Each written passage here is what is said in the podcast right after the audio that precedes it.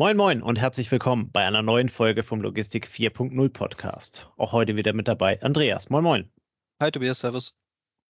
Andreas, ähm, wir haben heute Abend ein spannendes Thema und vor allen Dingen haben wir einen noch spannenderen Gast mit dabei. Ähm, wir sprechen heute Abend über das Thema Mitarbeiterorientierung in der Logistik und zu Gast ist bei uns heute Abend Axel Frei. Moin Axel. Hallo zusammen, guten Abend. Axel, ähm, wir haben mit dir, du arbeitest bei der Seifert Logistik Group, ähm, einen, einen, ganz interessanten Weg, wie wir uns äh, kennengelernt haben und äh, über welches Thema wir gestolpert sind. Das ist genau das Thema, über das wir heute Abend sprechen werden. Ähm, zuallererst würde ich dich aber einmal bitten, dich einmal kurz vorzustellen. Wer bist du? Was machst du? Und äh, ja, auch, auch gerne, warum wir heute Abend dann hier sprechen. Ja, hallo zusammen nochmal von meiner Seite. Mein Name ist Axel Frei. Ich bin seit über 15 Jahren in der Seifert-Gruppe beschäftigt. Wir sind ein wir kamen von einem kleinen schwäbischen Speditionsunternehmen. Als ich angefangen habe, waren wir circa 300 Mitarbeiter stark. In den letzten 15 Jahren haben wir uns zu einem Kontraktlogistiker entwickelt, der europaweit agiert. Wir beschäftigen aktuell über 4000 Mitarbeiter. Und ich habe bei uns im Unternehmen verschiedenste Stationen kennengelernt.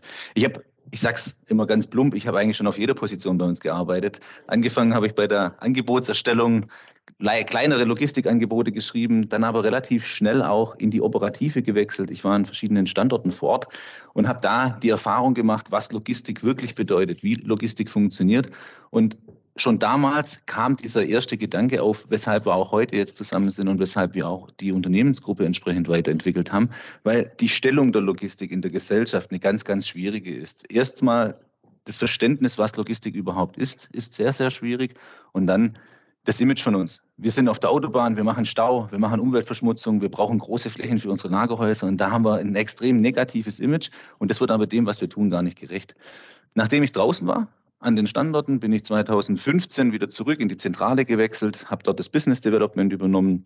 Seit 2019 bin ich in der Geschäftsführung und jetzt seit Anfang vergangenen Jahres der CEO der Unternehmensgruppe. Und einer der ersten Schritte von mir als CEO in der Unternehmensgruppe war, eine Strategie für unser Unternehmen für die nächsten fünf respektive zehn Jahre aufzustellen. Und da das, das allerwichtigste Kernelement dabei sind unsere Mitarbeitenden. Wir haben gesagt, wir stellen die Mitarbeitenden in den Mittelpunkt, weil wir dadurch unserer Meinung nach den größten Erfolg erzielen können. Also es geht bei uns auch um kaufmännischen Erfolg. Es geht nicht nur darum, rosa Wolken und alle haben es sich lieb, aber wir werden das nur schaffen, wenn wir unsere Leute, unsere Mitarbeiter in den Mittelpunkt stellen. Das heißt, ich bin leidenschaftlicher Logistiker auf der einen Seite, auf der anderen Seite, ich bin 36 Jahre alt, Familienvater, habe drei Kinder. Meine Hobbys sind Logistik und Familie. Ich glaube daran, dass man nur erfolgreich sein kann, wenn man die Dinge, die man tut, mit vollem Herzblut macht. Und deswegen bin ich unheimlich froh, dass ich Spaß und Freude dran habe, in der Logistik arbeiten zu können, viele unterschiedliche Menschen zu kennenzulernen, auch so wie wir, wie wir zusammengekommen sind. Und auf der anderen Seite natürlich an der Family. Wie wir zusammengekommen sind, ähm, ist äh, sozusagen die Honoration für das, was ihr gemacht habt. Ne? Ihr habt mit der Seifert Logistics Group den Logistic Leader of the Year Award gewonnen, ähm, der Logistic Hall of Fame. Ähm, du hast jetzt schon ein bisschen angerissen, ihr habt euch, äh, ihr habt eure Strategie überarbeitet. Ne? Ähm, kannst noch mal etwas detaillierter beschreiben, wofür habt ihr die Auszeichnung bekommen und worauf, und das ist ja die Auszeichnung ist ja nur ein Element, aber worauf seid ihr auch stolz und was, was wollt ihr damit bewegen? Ja, zuerst mal den Preis, den Logistics Leader of the Year, da waren wir unheimlich geflasht, wo wir diese Informationen bekommen haben, sind unheimlich stolz darauf. Gewonnen auf der Bühne entgegennehmen durften das der Harry Seifert und meine Person. Aber ich glaube, wir haben den nur stellvertretend bekommen für unsere komplette Mannschaft, weil es stand ein passender Spruch stand da auf dieser großen Leinwand, da stand Team Seifert. Und das Team Seifert besteht nicht nur aus diesen zwei Personen, die auf der Bühne gestanden sind, sondern aus unseren, aus unseren über 4000 Leute. Wofür haben wir den bekommen? Das war zweiteilig. Einmal für Harald Seifert, für die Vision, das Lebenswerk und den Aufbau unseres jetzt aktuellen Standortes, wo wir an der Autobahn sind, in Ulm, in Ulm Nord, wo wir es geschafft haben, in einen neuen Standard zu setzen, was Büroräumlichkeiten, was Ausstattung für unsere Leute angeht. Das war das eine. Und auf der anderen Seite in Strategie und Kulturwechsel. Natürlich kommen wir, wir, wir, wir sind eine schwäbische Spedition, wo es auch mal rauer zugeht in der, in der Speditionswelt, wo man, wo man lauter miteinander spricht etc. Aber wo man schon immer ein sehr, sehr familiäres Verhältnis zueinander hatte. Und jetzt haben wir diesen Aspekt der Strategie und der Neuausrichtung reingebracht. Ich erinnere mich gern an den Moment an unserem Jubiläum. Wir haben am 18.11. letztes Jahr unser 75-jähriges Jubiläum gefeiert. Für uns, wir sind keine Eventlogistiker, ja. Wir machen normalerweise Automobillogistik, Chemielogistik, Baustofflogistik, aber da haben wir ein Event gestartet mit über 350 Leute, sechs Stunden lang durchgetaktet von A bis Z. War unheimlich spannend für uns. Und am Ende war eine Rederunde, so eine, so eine Talkrunde. Da war der Jan Hofer da und auf der Bühne waren ähm, der Harald Seifert und meine Person. Wir haben verschiedene Fragen beantwortet. Und dann kam auch diese ähnliche Frage wie jetzt von dir, Andreas was wollt ihr anders machen? Wie wird das funktionieren? Und ich habe mich hingestellt und ich habe in dem Moment nur die Scheinwerfer gesehen, habe die Leute äh, nicht alle gesehen, unsere Kundschaft, habe mich hingestellt und habe gesagt, liebe Kunden, ich muss Ihnen etwas sagen. Jahrelang, die letzten 75 Jahre kam der Kunde, kam der Kunde, kam der Kunde und dann kam lange Zeit nichts. Und das wird sich verändern. An erster Stelle steht ab heute unser Mitarbeiter, unsere Mitarbeiterin. Und das heißt nicht, dass wir unseren Kunden nicht wertschätzen würden. Das heißt nicht, dass wir nicht wissen, woher unser Geld kommt. Was, woran wir aber glauben und was auch in unserem Strategie- und Kulturprojekt so wichtig ist, wir glauben dran, wenn wir unsere Mitarbeiter in den Mittelpunkt stellen, wenn wir die Motivation fördern, die Zusammenarbeit fördern und diesen familiären Rahmen trotz 4000 Mitarbeiter in Europa beibehalten, dann schaffen wir es, dass unsere Leute so begeistert sind und ihren Job so gerne machen, dass wir damit automatisch der Kunde begeistern. Weil natürlich müssen wir unsere Kunden glücklich machen, dass wir Geld verdienen. Das kann anders nicht funktionieren. Aber wir müssen den Hauptfokus auf unsere Leute legen. Und das ist ganz, ganz, ganz, ganz wichtig. Und das waren die zwei Punkte, weshalb wir auch für den Award nominiert wurden und dann letzten Endes auch gewinnen konnten. Und, und die Aussage, der Mitarbeiter kommt zuerst. Also ich muss als sagen wir, ehemaliger Mensch, der in dem Transportlogistik auch unterwegs war. Ich, da muss man vielleicht noch ein bisschen besser auch wissen, wie Speditionen häufig funktionieren. Ne? Ähm, wenn der Fahrer, wenn der Fahrer im Glauben ist, dass er, dass er, dass er recht hat und der Kunde sagt aber was anderes, dann ist ja im Logistikbereich immer noch häufig der Griff zum Telefon. Und dann ruft man den Disponenten an und sagt, äh, hier, nord mal deinen Fahrer wieder ein, damit er macht, was er tun soll. Und diesen Satz, den ihr da gesagt habt, der dreht aber das Verhältnis auch nochmal ganz stark und in dem Moment, also hattet ihr schon Situationen, wo ihr nach so einer, nach dieser Aussage, nach diesem Claim dann auch stärker für eure Leute Partei ergriffen habt? Oder ist es so, wie du sagst, das ist nicht ein Entweder-Oder, sondern das hebt auch nochmal den Mitarbeiter auf eine andere Stufe, weil er vielleicht dann auch früher nochmal breiter denkt, als nur zu sagen, jetzt habe ich doch recht und äh, ich mache das jetzt nicht, oder? Nee, also absolut, absolut bei dir, bei, bei dem, was du sagst. Es, es geht ja darum, dass auch der Fahrer, den du ansprichst, oder unsere, unsere Kolleginnen und Kollegen im Lager, dass die durch diese Wertschätzung, die sie erfahren, es geht ja nicht darum zu sagen, fahr von Hamburg nach Berlin, ja, sondern es geht darum, den Sinn zu erklären, warum machen wir das? Und wir können, wir haben, wir haben in der Vergangenheit, ich weiß nicht, wie viele Management-Trainings gemacht, wie verhalte ich mich, wie kommuniziere ich, wie halte ich eine Präsentation. Das ist alles nett und das müssen wir auch alles tun, weil wir so Dinge verkaufen. Aber wer sind unsere Menschen, unsere Kolleginnen und Kollegen, die der meiste Kontakt zu unseren Kunden haben? Das sind unsere Lkw-Fahrer und die Leute, die bei uns an der Rampe stehen. Die Lkw-Fahrer haben fünf, sechs, sieben Kundenkontakte am Tag. Wenn es bei mir hochkommt, dann telefoniere ich zwei, drei Kunden am Tag. Ja? Und da geht es doch darum, wenn der Fahrer sich nicht gut benimmt an der Rampe, dann haben wir ein schlechtes Image. Dann, dann überträgt sich das auf die gesamte Gruppe. Und wenn man das aber nicht den Menschen erklärt, die, die bei uns arbeiten, die für uns arbeiten, dann wird es schwierig, dann, dann, dann wird das nicht verstanden und dann wird vielleicht drauf, drauf raufgesessen, dass man sagt, ja, ähm, ich muss jetzt hier recht haben. Nein, wir müssen natürlich unseren Kunden glücklich machen. Und das schaffen wir aber auch, wenn wir, wenn wir unsere Leute mit ordentlichem Equipment versorgen. Das ist, das ist auch ein Thema, was mir, was mir unheimlich am Herzen liegt, wenn ich mir anschaue, wie manche Spediteure umgehen ähm, mit dem Thema eigene Fahrer und welches Equipment stelle ich zur Verfügung. Ich muss doch das beste Equipment zur Verfügung stellen. Ich kann doch nur mit dem besten Gerät den besten Job auch voll, vollbringen. Und da, da geht es nicht darum, den letzten Cent zu sparen, wie in der Büroausstattung, wie in einem, in, einem, in einem LKW oder in einem Stapler. Nein, es geht darum, dass der Mensch, der da damit arbeitet, dass der ideal damit arbeiten kann. Wenn ich eine Kollegin habe, die einen Laptop hat, der nicht richtig funktioniert, hey, die meldet das dreimal und dann arbeitet sie einfach nicht mehr so schnell, nicht mehr so gern, nicht mehr so lustvoll. Deswegen, das ist der Job von der Führungskraft, zu sagen, hey, pass auf, sie braucht das beste Equipment, nur dann kannst du den besten Job erbringen. Okay, und das manifestiert sich so ein bisschen bei euch durch das neue Bürogebäude, wie ich es verstanden habe, ne? weil ihr da, du hast ja vorhin gesagt, ihr habt auch da einen gewissen Standard angesetzt. Ähm, aber das ist eher so das Symbol auch oder das, was der Mitarbeiter täglich spürt.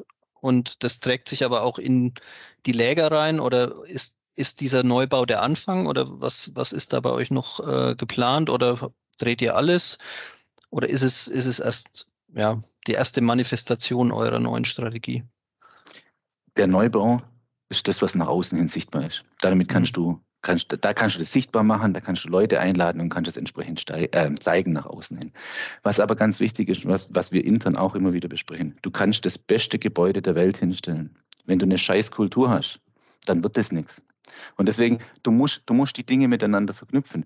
Dieses Gebäude ist wie ein, ja, wie sage ich, wie, wie, so, wie so ein Turbo, den wir noch zünden können, dazu. Aber wir müssen diesen, diesen Kulturwandel, der in der Logistik generell notwendig ist, dass, dass das nicht nur wir bei Seifert, sondern in der gesamten Branche hinbekommen, dass wir uns hinstellen mit breiter Brust und auch sagen, hey, wir sind die Logistik. Wir sind nicht die, die Umweltverschmutzung machen. Wir sind nicht die, die Stau machen, sondern wir sind diejenigen, die das Land am Laufen halten, die Europa am Laufen halten. Und diesen Stolz, den wir empfinden, den auch ich empfinde, in der Logistik zu arbeiten, den zu übertragen auf unsere Leute. Und da ist das Gebäude, das kann man angucken. Das ist, das ist hilfreich dann dafür. Aber wir müssen auch den Kulturwandel und den können wir quasi mit diesem Turbo des Gebäudes zünden. Und das Gebäude, jetzt haben wir schon viel drüber gesprochen, das ist ein tolles Gebäude. Das ist nicht ganz so hip wie bei Google. Das wollen wir auch gar nicht. Ja? Ähm, wir sind halt schon noch schwäbischer Mittelstand. Aber wir haben, wir haben verschiedenste Arbeitsbereiche geschaffen. Wir haben quasi für unsere Mitarbeitenden verschiedensten Setups gestaltet. Auf der einen Seite habe ich Einzelarbeitsplätze, ich habe Gruppenarbeitsplätze, ich habe Einzelboxen, habe Besprechungsräume, habe verschiedenste Möglichkeiten, dass ich meine Arbeit immer darauf anpasse, wie sie gerade sein muss. Vielleicht muss ich was hochkonzentriert machen, dann gehe ich in eine Konzentrationsbox. Vielleicht muss ich was mit verschiedenen ähm, Kolleginnen und Kollegen wo ich sehr kreativ sein muss, mache die ganze Wand voll, mal die gemeinsam mit den Kolleginnen und Kollegen voll und kann dann da äh, die kreative Arbeit vollbringen. Aber es geht nicht bloß um die Gestaltung der Arbeitsplätze, sondern auch um das Angebot, das wir den Leuten machen. Das ist neben dem Arbeitsplatz. Geht es um die Arbeitszeit? Wir sagen generell, wir müssen da sein, wenn der Kunde was von uns haben will. Wenn ich einen Teamstermin habe um 8 Uhr, dann kann ich nicht um 9 kommen, weil dann ist der Kunde ähm, nicht so befriedigt, wie wir das gerne hätten. Aber wenn ich eine Arbeit habe, die unabhängig davon ist, wo, ich, wo niemand anderes darauf angewiesen ist, dann spielt es für mich und für uns im Unternehmen keine Rolle, ob die morgens um 10, abends um 8 oder nachts um 4 gemacht wird. Wenn das Beste ist für die Kollegen, morgens um 4.30 Uhr zu kommen, wir haben, wir haben einen Kollegen, der kommt jeden Morgen um 4.30 Uhr. Ich denke mir immer, oh, das ist sehr früh, da schlafe ich noch so anderthalb Stunden ungefähr, aber der kommt jeden Morgen um 4.30 Uhr und der geht, der geht dafür um 14 Uhr. Das ist überhaupt nicht schlimm. Dem seine Arbeit funktioniert genauso. Und wenn jemand anders erst um 14 Uhr kommen will und da dafür bis 22, 23 Uhr da bleibt, dann ist das auch kein Thema. Da haben wir jetzt aber gerade kein, kein aktuelles Beispiel. Das heißt, Arbeitszeit. Ich muss den Leuten die Möglichkeit geben, die Arbeit dann zu machen, wenn sie notwendig ist, aber gleichzeitig die Wichtigkeit zu zeigen, dass Dinge in einem Zeitrahmen erledigt werden müssen. Und wenn der Kunde etwas haben will, dann muss man das entsprechend auch machen. Und dann geht es noch um das Umfeld.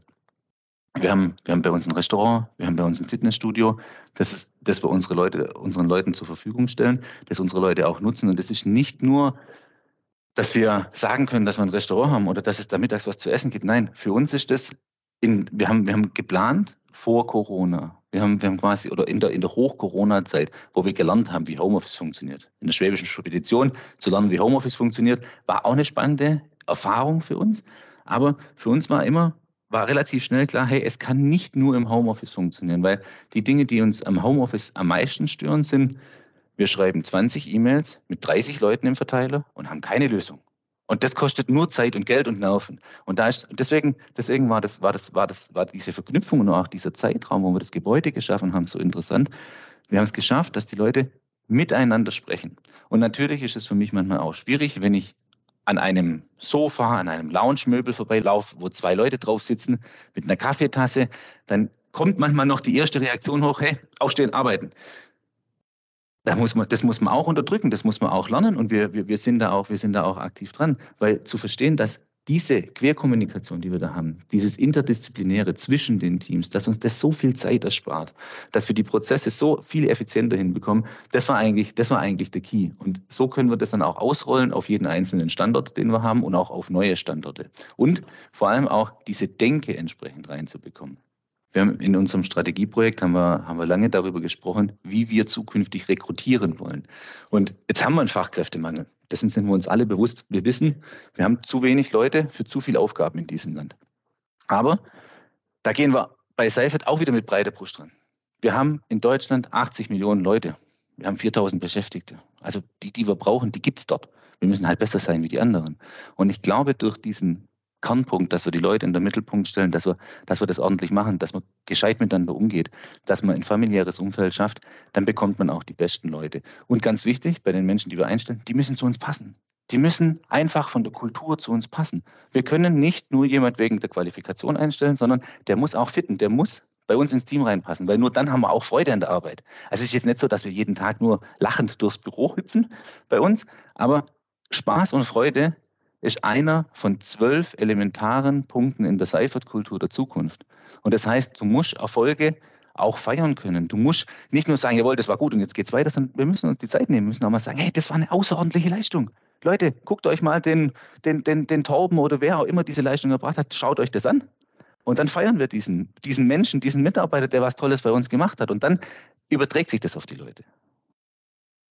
Das ist für den, für den Süden Deutschlands ja nicht so üblich. Ne? Dieses nix gesagt ist gelobt genug, ähm, kennst du bestimmt auch. Äh, deshalb so ein bisschen die nächste Frage. Jetzt hast du das erklärt und das, deine Begeisterung dafür kommt ja echt auch klasse rüber. Wie kam das an? Weil ich mir vorstellen kann, eure Kultur ist gewachsen über Jahrzehnte, ja, und in dem Umfeld gewachsen, auch wieder, ja, du sagst, ihr seid aus dem Ulmer Raum, ähm, Süddeutschland, ähm, da feiert man eher tendenziell weniger und wenn dann mit Kartoffelsalat und Wienerle oder so, ne? Also soll ja auch nicht so teuer sein. Also so kenne ich es von anderen Läden, jetzt nicht von euch, aber so assoziiere ich das mal mit dem schwedischen, schwäbisch, äh, schwäbischen Mittelstand, der auch so Hohenloher-Kreis und so abdeckt. Ähm, wie, wie kam das an? Wie kam es bei Kunden an? Wie kam es bei euren Leuten an? Haben sie es euch abgenommen oder war am Anfang Zweifel oder wie war so die Resonanz? Was habt ihr da gespürt als Führungsteam?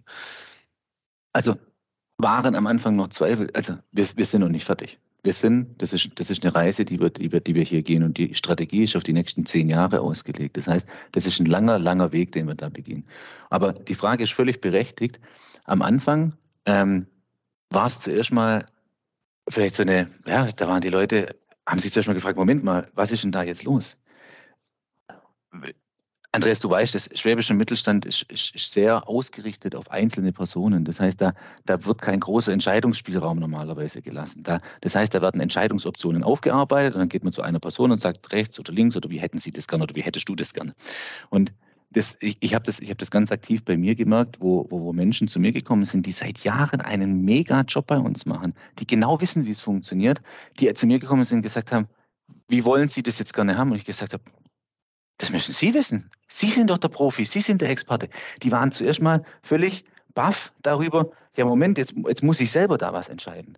Jetzt darf ich selber da was entscheiden. Jetzt kann ich da was entscheiden. Jetzt kann ich da auch was bewegen und kann auch das, wo ich, wo ich überzeugt davon bin, das durchzubekommen, was ja im Regelfall sowieso der Fall ist. Was soll denn, was soll denn die Führungskraft, wenn der Experte was ausarbeitet, da wird doch die Führungskraft in 95 Prozent der Fälle folgt die doch dieser Entscheidung. Dann kann ich die Entscheidung auch da entscheiden lassen. Und da war am Anfang, ja, so ein bisschen Ungläubigkeit das, das ist, glaube ich, der richtige Begriff, so ein bisschen Ungläubigkeit. Hey, wollen wir das wirklich machen? Können wir, können, können wir das überhaupt so machen?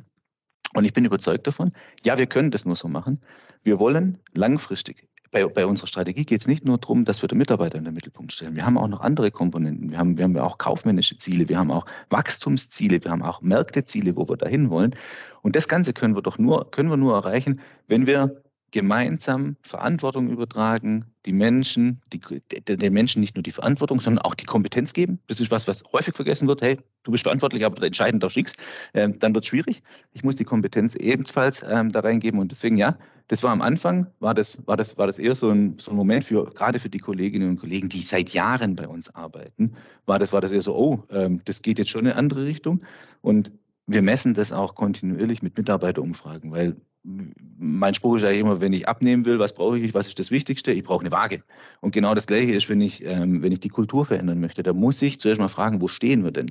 Und diese Weiterentwicklung und auch die Gespräche, die wir, die wir führen mit unseren, mit unseren Mitarbeitern, ähm, die zeigen, ja, wir sind auf dem richtigen Weg. Und das sind nicht nur Gespräche, die, die wir jetzt führen bei uns ähm, im Elfenbeinturm im Vorzimmer, sondern wir gehen auf die Fläche, wir fahren an irgendeinen Standort und die Leute auf der Fläche in der Standorte sagen, spiegeln mir wieder, hey, man merkt, es verändert sich etwas in dem Unternehmen, man merkt, wir kommen, wir kommen noch schneller nach vorne und man merkt, wir laufen alle in eine Richtung. Wir haben das gleiche Verständnis dafür und, und das funktioniert aber nur, wenn wir von oben bis unten, von unten bis oben eine ähnliche eine ähnliche Philosophie, eine ähnliche Meinung vertreten. Wir sind alles Menschen. Wir haben alle einen unterschiedlichen Führungsstil. Das ist überhaupt nicht schlimm. Aber wir brauchen die Moral muss gleich sein. Wir müssen alle die moralischen Grundsätze, ähnliche moralische Grundsätze in uns tragen. Nur dann können wir in die gleiche Richtung laufen. Jetzt hast du ja gerade gesagt, ähm, das Thema Mitarbeiterorientierung steht bei euch im Fokus. Ähm, hast aber auch gleichzeitig angedeutet, das ist nicht die einzige Änderung, nicht der einzige Change, den ihr habt. Ähm, hast gerade so zwei, drei Bereiche genannt. Ähm, ist, ist das aufeinander aufgebaut? Also habt ihr da quasi so einen Ablaufplan? Ähm, äh, wir, müssen, wir müssen erst den Mitarbeiter packen, bevor wir dann also den, den nächsten Punkt angehen? Oder ähm, kannst du da ein bisschen mehr äh, zu, dem, ja, zu dem Wandel ähm, bei Seifert erzählen? Ja, ähm, natürlich sehr gerne. Wir haben, wir haben, wir haben mehrere Bausteine und, und das Mitarbeiterthema ist, ist das zentrale Thema, darum bauen wir alles auf, haben aber ähm, noch weitere Kernpunkte. Und die, die weiteren Kernpunkte sind ähm, nachhaltiges Wachstum. Wir wollen, wir wollen und müssen weiter wachsen, weil wir resilienter werden wollen. Wir werden die Digitalisierung massiv vorantreiben. Und die Digitalisierung, das merken wir jetzt, das, das verändert sich ganz, ganz schnell und in einem ganz, ganz großen Hype. Wir haben, wir haben unseren ersten Data Science Experten eingestellt bei uns, wo wir vor zwei Jahren wahrscheinlich noch gesagt hätten, Moment mal, ähm, solche Leute arbeiten eher in anderen Unternehmen, nicht bei uns. Ähm, wo wir jetzt aber, wo, wo, wir, wo wir aktiv dran sind, KI einzuführen, ähm, Bots einzuführen bei uns im Unternehmen und diese Daten, die wir haben, weil wir sind, wir wissen so unheimlich viel über unsere Logistik, aber auch über die Logistik unserer Kunden, dass wenn wir das nicht nutzen und wenn wir da nicht ähm, ein Geschäftsmodell daraus entwickeln, da wären wir, da wären wir einfach blöd, wenn wir das nicht machen würden. Das heißt, die Digitalisierung und klar die Fokussierung. Das heißt, wir arbeiten heute in vielen, vielen unterschiedlichen Branchen und das wird, wird im Transportbereich auch eher der Fall sein, weil da ist eine Palette, die ich transportiere und die Ware, die da drauf ist, ähm, nicht zweitrangig, das, das würde unserer Kundenware nicht gerecht werden, aber die spielt nicht die große Rolle. Aber im logistischen Bereich haben wir ganz, ganz unterschiedliche Logistikabwicklungen und wir wollen es gibt so viele Player da draußen, als dass wir der größte Logistiker in Deutschland werden wollten oder sowas. Wir wollen aber in den Nischen, wo wir, wo wir speziell sind, wo wir speziell gut sind, da wollen wir noch weiter wachsen. Und ähm, wir merken das auch in dem, was die Kunden uns zurückspiegeln. Wir sind seit ähm, einigen Wochen sind wir einer der wenigen strategischen Partner von Mercedes-Benz aus dem Logistikbereich, weil wir uns seit Jahren darauf konzentriert haben, hier in der Nische ähm, uns fortzuarbeiten und kontinuierlich die, die Qualität beizubehalten und zu steigern und der Kunde entsprechend zufrieden zu machen. Okay, vielen Dank für die Erläuterung. Ähm, jetzt nochmal äh, zurück zum Anfang. Ihr habt, ihr habt, damit angefangen. Magst du uns ein bisschen was dazu erzählen? Was war denn eigentlich der Anlass dieses, äh, dieses Strategiewechsels? Also was, was war eventuell der, der Stein des Anstoßes oder gibt es ein bestimmtes Event, ähm, wa warum ihr das ähm, begonnen habt, warum du das begonnen hast, ähm, so wie es jetzt ähm, dann losgegangen ist? Ah, ich, also der, der, der Stein des Anstoßes war zuerst mal, wir, wir sind in wir kommen von, der, von einem familiengeführten Unternehmen. Das heißt, der CEO des Unternehmens war Harald Seifert selber. Und wenn derjenige, dem die Firma gehört, dem sein Name draußen an der Halle dran steht, ähm, ne, der, der, verfolgt eine Strategie. Da ist aber gar nicht so wichtig, ob die Strategie verschriftlicht ist und ob die jeder weiß, weil der stellt sich vorne hin und sagt, jawohl, wir gehen in diese Richtung und alles folgt ihm nach. Und das ist, das ist gut so. Das muss genauso sein.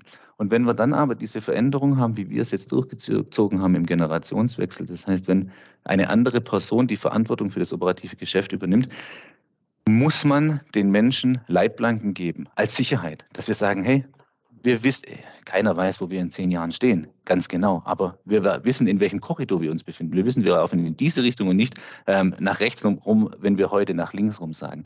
Und das war eigentlich der Stein des Anstoßes, zu sagen, hey, wir müssen hier etwas tun. Wir brauchen hier eine Strategie und ein Kulturprojekt, um langfristige Änderungen herbeizuführen. Und auch da haben wir gesagt, gibt es auch wieder verschiedene Möglichkeiten, wie packe ich das ganze Thema an. Ähm, es gibt Leute, die schließen sich mit einem Berater irgendwo im Raum ein und arbeiten ein Strategiepapier aus und versuchen das dann mit Gewalt auszurollen. Da halten wir wenig davon. Wir, wir halten viel davon, dass wir miteinander sprechen, dass wir miteinander die beste Lösung finden. Wir machen nicht ein Strategieprojekt mit 4000 Leuten, wo wir die Grundsatzstrategie mit 4000 Leuten machen, weil dann waren wir nicht fertig und das kostet zu viel Geld. Das funktioniert nicht. Aber aus allen relevanten Bereichen müssen wir die Leute dazu abholen, die Informationen einsammeln. Und das war so der Grundstein, dass wir ein Team gebildet haben, dieses Core-Strategieteam mit, mit circa zwölf Leuten oder mit circa zwölf Leuten, mit zwölf Leuten, ähm, wo wir die Grundsatzstrategie ausgearbeitet haben und die Werte. Und da auch ein unheimlich wichtiger Punkt. Wir haben da die Jungfamilienmitglieder, die Söhne von Harald Seifert, haben wir natürlich beteiligt. Das ist die zukünftige Generation und das ist ganz, ganz wichtig, weil dieses, dieser Spirit eines Familienunternehmens ist einfach anders als der Spirit in einem Unternehmen, das nicht einer einzelnen Person oder einer einzelnen Familie gehört. Okay, also man erkennt auch, die Strategie ist eine Teamleistung, kann man sagen. Ähm, und das spiegelt ja dann das Team Seifert auch ein Stück wieder.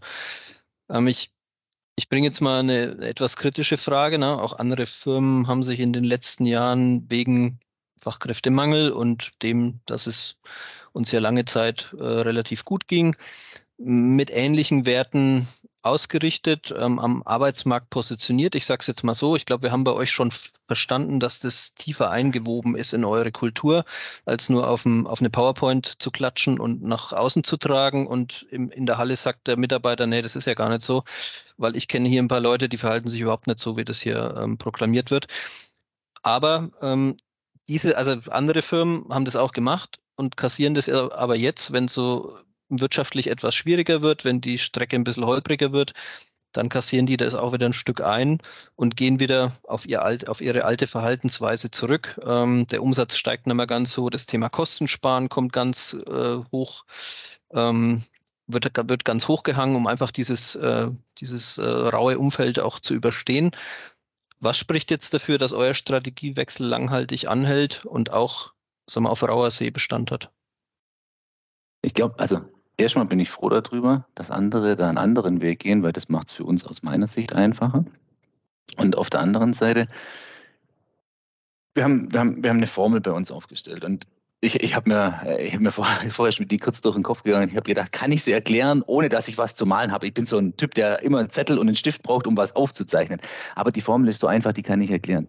Wir sind überzeugt davon, dass jeder Mensch eine gewisse Grundmotivation in sich trägt. Und ob die jetzt 70, 80, 90 120, bei manchen Menschen 120 Prozent. Wenn ich morgens aufstehe, weiß ich manchmal auch nicht, warum ich so hoch motiviert bin. Aber da hat man einfach eine, eine, eine Motivation in sich. Und wir als Unternehmen tragen, aus, aus meiner Sicht tragen wir zu 50 Prozent oder mehr dazu bei, ob ein Mensch motiviert durchs Leben geht oder nicht. Wir können nichts dafür, wenn der Hund stirbt, wenn es der Oma schlecht geht. Das können wir nicht verändern. Aber wir haben, wir können, haben ganz, ganz viel Einfluss auf das, auf das Leben von den Menschen, die bei uns arbeiten. Das heißt, wenn wir es als Unternehmen schaffen, die Motivation der Leute zu steigern. Und jetzt sagt man einfach mal, wir schaffen das, um 10 Prozent die Motivation der Leute zu steigern. Dann wird der Mensch, der motivierter ist, auch mehr arbeiten. Er wird schneller arbeiten, er wird seine Aufgaben in einer anderen Form durchführen. Sei es bei der Einlagerung von Paletten, bei der Buchung von Rechnungen, egal, egal in welchem, in welchem Arbeitsbereich. Ich bin davon überzeugt, wenn ich motivierter an eine Sache rangehe, dann mache ich meine Sache auch besser. Das wird sicherlich nicht eins zu eins sein. Das heißt, wenn ich zehn Prozent mehr motiviert bin, dann mache ich nicht, habe ich nicht zehn Prozent mehr Leistung. Aber wenn ich da nur die Hälfte nehme, wenn ich sage, ich habe fünf Prozent mehr Leistung, wir sprechen bei uns in der Logistik über einen Personalkostenanteil von über 50 Prozent. Das heißt, wenn ich es schaffe, die Motivation der Menschen um 10 Prozent zu steigern und nur die Hälfte wirkt sich auf die Arbeitsleistung aus, dann steige ich mein EBIT um 2,5 Prozent. Und dann wäre ich doch bekloppt, wenn ich in wirtschaftlich schwierigen Zeiten sage, ja, okay, und jetzt streichen wir das Ganze weg und hauen die Motivation in den Keller. Überhaupt, das hat überhaupt gar keinen Sinn, sondern es muss, es kann aus unserer Sicht nur funktionieren, wenn wir das durchziehen. Und dann wird man gerade auf rauer See, wird man tief zusammenstehen. Und mit der besten Mannschaft segelt man, ich bin kein Segler, aber ich glaube, mit der besten Mannschaft kommt man am besten durch den Sturm und nicht mit denen, ähm, wo die Motivation am Boden liegt. Okay, sehr cool. Also ich erkenne mit der, in der Art und Weise, wie du das beschreibst, dass ihr da durchaus äh, einen sehr weiten Horizont habt, ein sehr gutes Verständnis habt. Ne? Und ich mag auch deine Vergleiche, dass du immer so ein bisschen relativierst. Wenn jemand sagt, wir finden keine Leute, sagst du, wir haben 80 Millionen Deutsche, wir brauchen nur x 100, x 1000, die werden wir finden. Ne? Und äh, ein bisschen was Ähnliches hast du im Vorgespräch ja auch gebracht. Wie groß ist der Logistikmarkt? Was ist unser Share?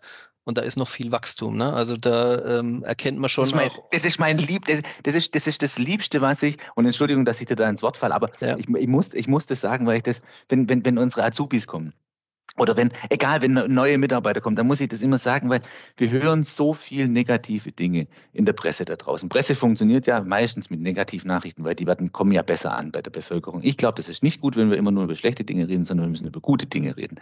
Und Wir machen bei der Seifer-Gruppe dieses Jahr 330 Millionen Umsatz. Ungefähr in der Größenordnung werden wir landen. Und wir haben einen Logistikmarkt nur in Deutschland, und wir sind nicht nur in Deutschland aktiv, von 300 Milliarden Euro. Das heißt, wir können knapp 1000 Mal größer werden in Deutschland. Und ich würde mir heute Sorgen machen, wenn wir 50 Prozent Marktanteil hätten in Deutschland, wenn wir 150 Milliarden Euro Umsatz hätten. Ähm, dann würde ich mir vielleicht Sorgen machen. Aber doch nicht bei 330 Millionen Euro. Da draußen, es gibt so viel zu tun. In jedem Industriegebiet. Ich kann an der Autobahn, ich muss nur rausfahren, eine Ausfahrt muss klingeln und sagen, braucht ihr was aus der Logistik? Jeder braucht Logistik. Überall gibt es Geschäft. Wir müssen nur schneller sein, besser sein und vielleicht ein bisschen schlauere Konzepte haben, ein bisschen die pfiffigeren Mitarbeiter. Und ich glaube, wir sind da auf einem Weg, der der, der ist sicherlich nicht einzigartig. Das ist, nicht jetzt, das ist jetzt nicht das Konzept, wo wir als Einzige weiter existieren werden und alle anderen wird es nicht mehr geben. Das überhaupt nicht. Aber ich glaube, wir sind da einen Schritt schneller, einen Schritt besser. Und deswegen brauchen wir uns keine großartigen Sorgen machen, auch wenn es mal die Wirtschaft ein bisschen runtergeht, auch wenn wir, wenn wir, wenn wir ein bisschen Probleme haben. Draußen gibt es genug zu tun. Wir müssen was besser sein. Okay, das heißt, also ich verstehe, ihr seht euch gerüstet, du fühlst dich mit einem guten Team umgeben ne, und du kannst dann selbstbewusst sagen, mit der Mannschaft äh, kann kommen, was will, das kriegen wir schon irgendwie hin. Ne? Das ist so der, der Spirit, der darüber kommt. Wenn wenn du jetzt auf die heutige Wirtschaftslage guckst und du schaust mal so, du hast vorhin gesagt, zehn Jahre nach vorne gucken können wir nicht. Wie weit glaubst du, kann man nach vorne gucken und was siehst du da heute? Also ich glaube, ich, ich glaube so realitätsnah, dass man, dass man sagt, wir sind mit einer Abweichung von plus minus 10, vielleicht 15, 20 Prozent unterwegs. Das schafft man für die nächsten drei Jahre relativ gut. Für die nächsten fünf trauen wir es uns zu. Wir haben auch einen, einen Zehn-Jahres-Plan gemacht. Der ist aber ich, ich, ich schätze heute plus minus 35 Prozent. Und wenn was plus minus 35 Prozent ist, dann ist von der Validität nicht so, dass man darüber sprechen sollte. Dann kann man das in seiner Schublade haben und jedes Jahr anschauen, ob man vielleicht genauer rankommt. Aber für die nächsten fünf Jahre, wo, wo stehen wir in den nächsten fünf Jahren? Ähm, das ist für uns relativ klar. Wir wachsen um unsere bestehenden Standorte herum. Wir werden die Mitarbeiterzugehörigkeit was bei uns eine ganz, ganz, ähm, die Mitarbeiter, ähm, Betriebszugehörigkeit der Mitarbeiter, also wie viele Jahre arbeitet ein Mensch im Schnitt bei Seifert, die bei uns, die ist extrem niedrig. Und warum? Jetzt, jetzt stellt man sich jetzt erstmal die Frage, warum ist diese so niedrig? Aber wenn du halt jedes Jahr um 500 Mitarbeiter wächst, dann hast du jedes Jahr 500 neue Leute und dann zieht es der Schnitt etwas nach unten. Wir werden im Wachstum nicht mehr ganz so schnell unterwegs sein, wie wir das die letzten Jahre waren. Wir werden aber ähm, in vier bis fünf Jahren werden wir circa 6000 Mitarbeiter beschäftigen in Europa. Wir konzentrieren uns auf unsere bestehenden Märkte. Das ist auch ein, eine klare Aussage von uns. Wir werden nur auf bestehenden Märkten oder mit bestehenden Kunden in neue Märkte gehen. Neuer Kunde, neuer Markt machen wir nicht. Das können wir uns aktuell, das, das, das brauchen wir nicht, da haben wir nicht den Bedarf. Wir wollen jetzt die nächsten fünf Jahre im bestehenden Markt wachsen, dass wir dann auch gerüstet sind, dass wir sagen können, lass uns 2030 nach China gehen, lass uns 2030 nach Amerika gehen. Da ist heute kein Bedarf, da würden wir heute Geld verbrennen und es würde unseren bestehenden Leuten nicht gerecht werden, dass wir da Geld verbrennen, wo wir es anders sinnvoller einsetzen können, wo wir, wo wir noch genug Markt haben. Aber dann, wir werden uns die nächsten fünf Jahre vorbereiten. Wir haben, wir sind jetzt in einer Organisationsgröße unterwegs, wo wir sagen können, ja, wir schaffen ein Umfeld, wir schaffen einen Rahmen, wir schaffen eine Organisation, wo wir so ein Wachstum ohne Schmerz stemmen können. Wachstum hat immer ein bisschen was mit Schmerz zu tun. Das muss, wenn man, wenn man größer wird und wenn man schnell wächst, da gehört auch ein bisschen Anstrengung dazu, das tut manchmal ein bisschen weh. Das ist, das ist aber gar nicht so tragisch, aber es ist nicht, der Schmerz ist aushaltbar. Und da haben wir die Organisation jetzt darauf vorbereitet und werden jetzt in den nächsten vier Jahren, in den nächsten fünf Jahren dann dieses Wachstum durchführen in den bestehenden Märkten mit unseren auf der einen Seite bestehenden Kunden, aber auch mit Neukunden aus den von uns definierten Branchen. Okay, sehr cool, vielen Dank. Also euer Ansatz zu sagen, wir sind immer ein bisschen besser, der ist auch in der Planung spürbar, würde ich mal sagen, ne? so wie du das beschreibst. Ähm, und wenn man es jetzt mit ähm, dem Durchschnitt der Spediteure vergleicht, dann seid ihr da ähm, mehr als einen Millimeter vorne. Ne? Ich glaube, der Millimeter wurde auch ein paar Mal von euch zitiert. Der, der, der, Millimeter ist, ist bei uns, der, der ist bei uns wichtig. Und, und wenn wir sagen, ja, wir müssen besser sein wie die anderen, dann ist mir und, und meinen Leuten auch ganz wichtig, das, das hat nichts mit Überheblichkeit zu tun, überhaupt gar nicht. Da geht es überhaupt gar nicht. Wir gucken nicht von oben auf irgendjemand runter, sondern wir sind einfach überzeugt von dem, was wir können. Und, ich, und das, ist, das ist wichtig und das ist, auch, das ist auch die Botschaft, die ich aussende an alle Leute in der Logistikbranche, nicht nur, nicht nur bei Seifert. Hey, diese geduckte Haltung der deutschen Spediteure oder der Spediteure insgesamt, so dieses, dieses leichte Kopf nach vorne, ja, wir sind der Dienstleister. Ja, natürlich sind wir der Dienstleister und natürlich leisten wir den Dienst an unserem Kunden und auch, auch an der Bevölkerung etc. Aber sich hinzustellen und zu wissen, was wir tun jeden Tag, wofür wir wirklich stehen, das müssen wir auch machen. Da müssen wir auch einfach das Rückgrat haben, weil Rückgrat ist ein super Begriff. Ich glaube, wir sind das Rückgrat der Gesellschaft. Wir sind diejenigen, die dafür sorgen, dass wir, dass wir, das, dass wir in Zukunft auch das Land am Laufen halten. Und deswegen muss man da auch ein bisschen mit breiter Schulter hinstehen. Das ist aber auch nicht einfach. Das muss man, muss man auch zugeben. Ich habe ähm, letzte Woche, letzte Woche Sonntag kam wieder ein Tatort ähm, Mord am Speditionshof. Eine böse Spediteurin war da, die hat ähm, wieder eine Belegschaft, hat der Mindestlohn nicht beachtet und so weiter. Und das, das gehört für mich auch dazu da ist meine erste Reaktion am Montagmorgen im Büro zuerst mal zu sagen, hey, ich muss da irgendjemand mal sprechen, die diesen Tatort produzieren. Und ich werde jetzt nicht das verändern, dass die der Tatort auf Speditionshöfe drehen, aber man muss auch daran arbeiten und sagen, hey Leute, dieses, das ist nicht richtig, was ihr da macht. Das, das ist nicht das Image, das wir haben, weil wir haben hochmoderne Logistikanlagen. Wer heute in eine Logistikimmobilie reingeht, in einen Neubau, wo wir eine Automatisierung drin haben, die, die, die Leute haut sie um. Und ich weiß, wie schwierig es ist. Meine Oma hat fünf Jahre gebraucht, bis sie verstanden hat, was ich da tue. Ich weiß nicht, durch wie viele Leger ich meine Oma gezerrt habe und gesagt hat, Oma, du musst mitkommen, jetzt setz dich in das Auto rein, wir fahren dahin, wir gucken uns das an, wie das funktioniert. Und dann hat die auch noch gesagt, Bub, was machst du da? Wie, ihr, ihr, ihr schraubt an Motoren rum, das, das, ist doch, das hat doch nichts mit Logistik zu tun. Und dann habe ich gesagt, doch, Oma, das ist Logistik. Und das müssen wir, das müssen wir erklären. Und da müssen wir auch, da müssen wir auch die jungen Leute rannehmen. Da müssen wir hergehen und sagen, okay, und das ist was, was wir bei uns auch machen, wo wir aktiv auf der einen Seite Nachwuchs Kräfte für uns suchen, wo wir, wo wir, zukünftige Mitarbeiter suchen, wo wir aber auch den Auftrag haben oder wo die Leute auch den Auftrag haben, hey, vermittelt den Realschulen, den Gymnasien, den Gesamtschulen, vermittelt denen Leute, die da sind, in einem Tag, macht Probearbeitstage, macht Praktika, macht einfach Einladungen, Führungen durch, durch das Unternehmen, um zu zeigen, was tun wir, um einfach das auch ein bisschen näher zu bringen. Und ich glaube, das ist schon unser Job.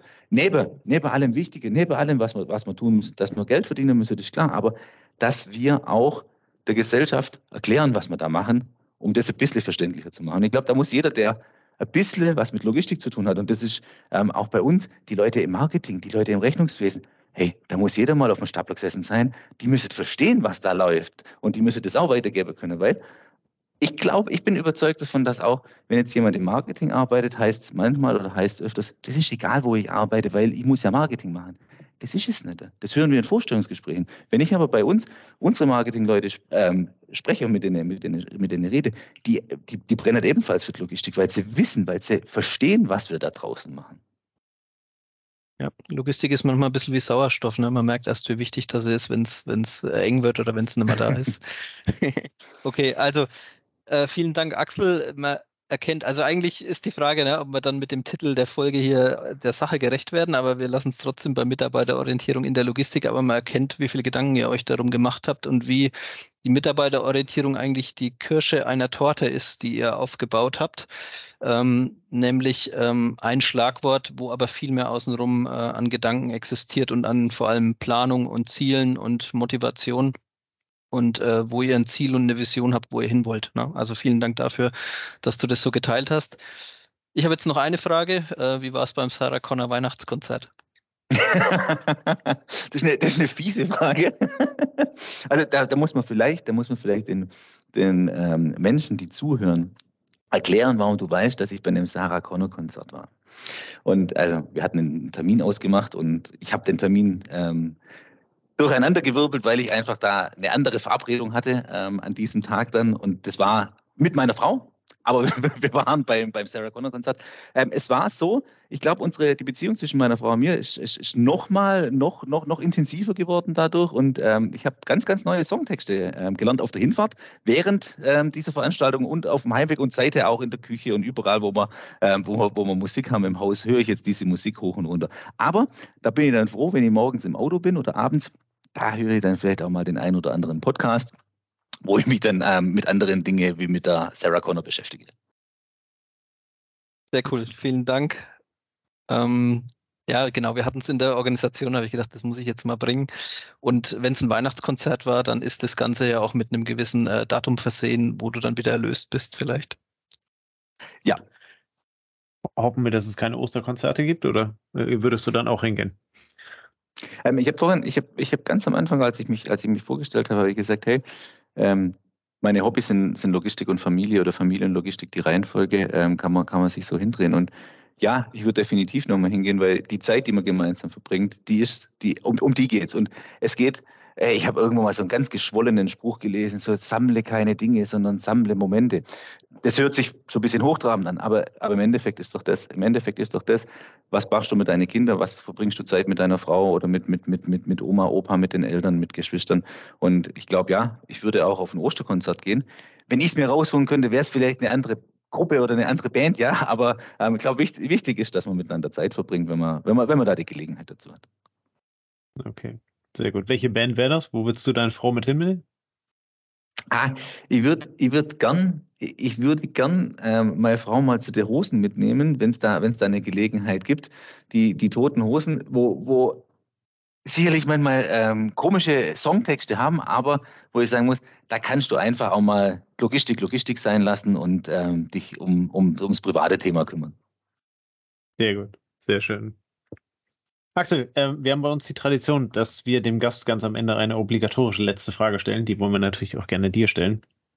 Ähm, an, an der Stelle, ähm, welches Buch, welcher Film, Medium, Podcast, was auch immer, ähm, jetzt hast du ja gerade gesagt, wo du äh, da unterwegs bist und was du äh, dir anhörst und, und äh, äh tust. Was an der ganzen Stelle oder andersrum, gibt es an der Stelle einen ein Punkt, ein Medium, welches dir die Inspiration dazu gegeben hat, den Weg so zu gehen, wie du in den letzten Monaten und Jahren gegangen bist? Gibt es da irgendwas, was du unseren Hörern empfehlen möchtest? Ich, ich glaube, es, es, sind, es, sind, es sind verschiedene Sachen. Wenn ich, wenn ich jetzt mal in die Bücherwelt gehe und ich, ich halte Bücher für unheimlich wichtig, weil man da in den, in den Moment kommt, wo man einfach mal sagen kann, hey, ich bin im Hier und Jetzt und jetzt beschäftige ich mich mit diesem, mit diesem Buch. Und ähm, da gibt es da gibt's verschiedenste Dinge. Meine Frau ist ähm, unheimlich talentiert, was das Thema Joggen, Laufen, Langstreckenlauf angeht. Sie ist, ähm, läuft Marathon, Halbmarathon und so weiter. Und ich habe mich jetzt vor zwei Wochen auch ein bisschen übernommen. Ich hatte den Plan, ich weiß gar nicht, ob ja hier hinpasst, aber ist egal.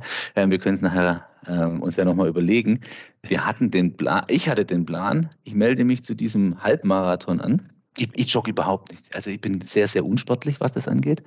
Ähm, ich melde mich zu einem Halbmarathon an, laufe da hinterher, hinter meiner Frau und ihrer Freundin und ähm, überhole die dann so 500 Meter vor dem Ziel und erkläre dann, warum sie denn drei, vier, fünf Mal die Woche laufen geht, wenn man das dann auch so aus dem Stand schaffen kann.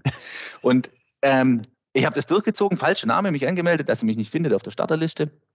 Habe dann aber drei Tage davor bisschen Bammel, bisschen Muffe bekommen und habe mich geoutet, habe gesagt, hey, ich gehe am Sonntag auch mit nach Tübingen auf den ähm, Nikolauslauf. Ähm, dann war zuerst mal erstaunt, ja, wie du, kannst, kannst du überhaupt laufen und, und funktioniert das? Ich, ich kann, ich krieg das hin. Ungeübt. Ähm, ich bin dann aber bei Kilometer 15, ähm, war quasi Schluss, aber die zwei Mädels, die haben mich dann noch durchgezogen. Ich bin den ersten Halbmarathon dann meines Lebens gelaufen. Und ich habe mich, ich habe mich, warum komme ich zu der Geschichte? Ihr habt, ihr habt nach einem Buch gefragt. Ähm, es gibt unheimlich viele gute Sportbücher und Bücher, wo man, wo man über dieses Durchhalten, dieses Biss geben bis zum Ende und, und wird nochmal ein Stückchen besser. Und ich glaube, da, da kommt schon ein bisschen so dieses, ähm, diese Vorgehensweise, die wir jetzt auch im, im, Betrieb gewählt haben, dieses, ja, wir, wir kriegen das hin, wir können das besser, wir können immer noch ein Stückchen besser werden, wir können uns nochmal optimieren. Und da habe ich ähm, mal von Patrick Lange, ähm, ich weiß nicht, den, der, der ist jetzt nicht der bekannteste Autor sicherlich, aber Becoming Iron Man. Der, der hat den Ironman ja gewonnen und ähm, da gehört, also da gehört aus meiner Sicht der sehr unsportlich ist, da gehört unheimlich viel dazu. Aber das zeigt, hey, du kannst eigentlich alles schaffen, wenn du da dafür Gas gibst. Und das ist was, wo ich sage, hey, wenn jemand zwischen den Tagen Zeit hat, sich mal zwei, drei Tage bis in die Füße hochzulegen, dann sollte man sowas lesen. Ich habe jetzt aber nicht so viel Zeit immer zum Lesen, deswegen ähm, ein anderes Medium, was ich natürlich empfehlen kann, ist ein Podcast. Also, hey Leute, hört Podcasts, wenn ihr unterwegs seid, wenn ihr durch die Gegend fahrt. Ähm, Logistik 4.0 ist ein toller Podcast. Es gibt auch noch andere Podcasts da draußen. Ich höre ähm, gerne auf den Punkt, ähm, wo man einfach die Nachrichten relativ kompakt ähm, zusammengefasst bekommt, weil es einfach unheimlich wichtig ist, dass wir auch stetig informiert sind über das, was da draußen läuft. Okay, super. Vielen lieben Dank. Nehmen wir natürlich unten in die Show Notes mit auf. ähm, mit, mit, Laufen, mit Laufen kriegst du uns beide ja auch äh, sehr. Von daher äh, habe ich die Befürchtung, ich werde das Buch auch noch lesen. Also ich würde sagen, Gr Grüße an deine Frau. Super, dass sie dich damit durchgezogen hat. Ne? Das Team war ja hier sozusagen, sie haben dich mitgeschleppt, der als Unvorbereiteter sich reingestürzt hat. Ähm, aber zusammen habt das geschafft. Und das ist natürlich sehr cool, dass sie dich dann nicht haben stehen lassen. Ne?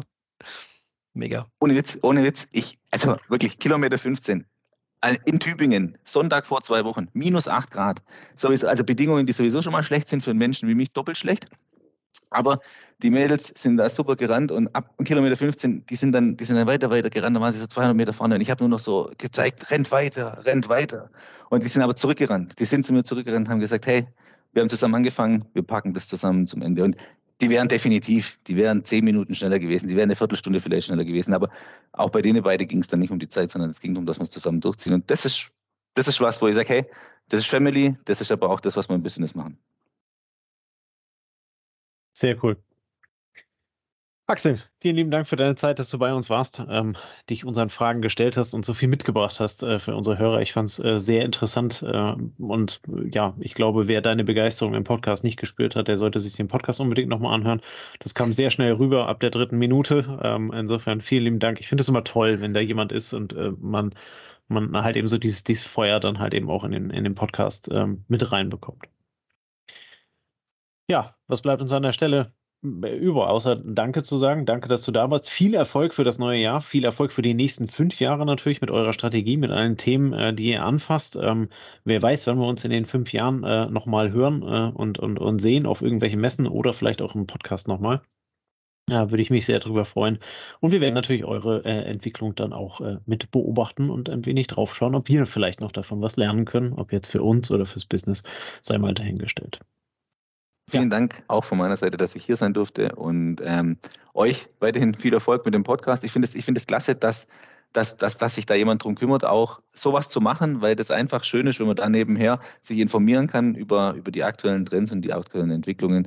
Hat, mich, hat mir Spaß gemacht, war mein, mein erster Podcast, hat mir unheimlich viel, viel, viel Freude bereitet und ähm, vielen Dank, dass ich hier sein durfte.